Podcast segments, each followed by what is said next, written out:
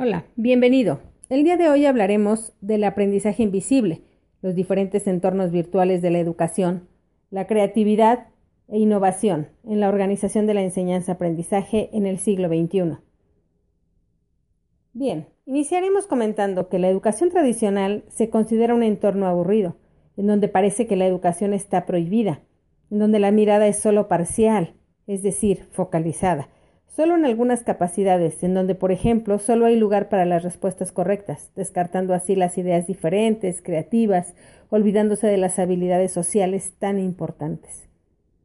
El gran reto de la enseñanza-aprendizaje hoy se centra no solo en entender la realidad, sino transformarla, es decir, ¿qué ideas nos sirven para seguir buscando, para seguir aprendiendo? ¿Cómo abrir las puertas de un mundo oculto, logrando un desarrollo individual pero también colectivo? Romper los paradigmas, conocer y entender que las herramientas que están cambiando el entorno educativo ya están aquí. La comunicación inalámbrica y remota forma parte de la vida cotidiana de nuestros estudiantes.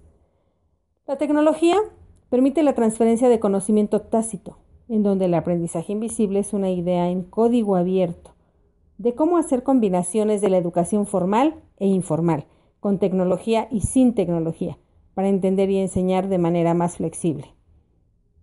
Existe información, aprendizajes importantes, pero en muchas ocasiones no relevantes para la educación formal. Para el aprendizaje invisible es una invitación a iluminar ciertas zonas del conocimiento que no se consideran relevantes, a encontrar zonas grises entre las distintas maneras de aprender, una nueva cultura de aprendizaje, quizá de aprendizaje aumentado. El aprendizaje invisible no tiene límite de tiempo, llega tan lejos como la curiosidad de cada quien, y está basado en la exploración. Todos los aprendizajes son visibles, pero hay algunos aprendizajes que son más visibles que otros. En esta época de redes, la expertise ya no es suficiente. Ahora es necesario también el aprendizaje en pares, generar bancos de información y transferencia de conocimientos entre la comunidad formal o informal, con certificación o sin certificación, declararle la guerra a la inflexibilidad pensando en esquemas más flexibles de traducción del conocimiento.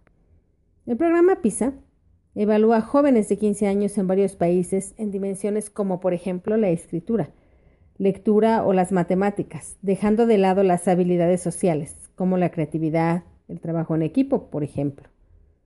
Por otra parte, la OCDE, principal fuente de evaluación, publicó que el uso de las TICs no están haciendo que la gente aprenda más, contrario a lo que esperaríamos. Estas están generando algunos aprendizajes que quedan fuera de los instrumentos de evaluación, como es el caso del programa PISA. Para terminar, te invito a buscar la forma de crear un puente entre la escuela y la no escuela, entre la escuela y la casa, entre lo formal y lo informal, entre los conocimientos y las habilidades sociales, y crear en el día a día formas de enseñanza formal, intencional, pero también inesperada. Buscar formas de invisibilizar la tecnología lo más posible revisando las pedagogías invisibles en el currículum oculto. Vaya, sí que tenemos una tarea interesante, ¿verdad? Pues hagámosla.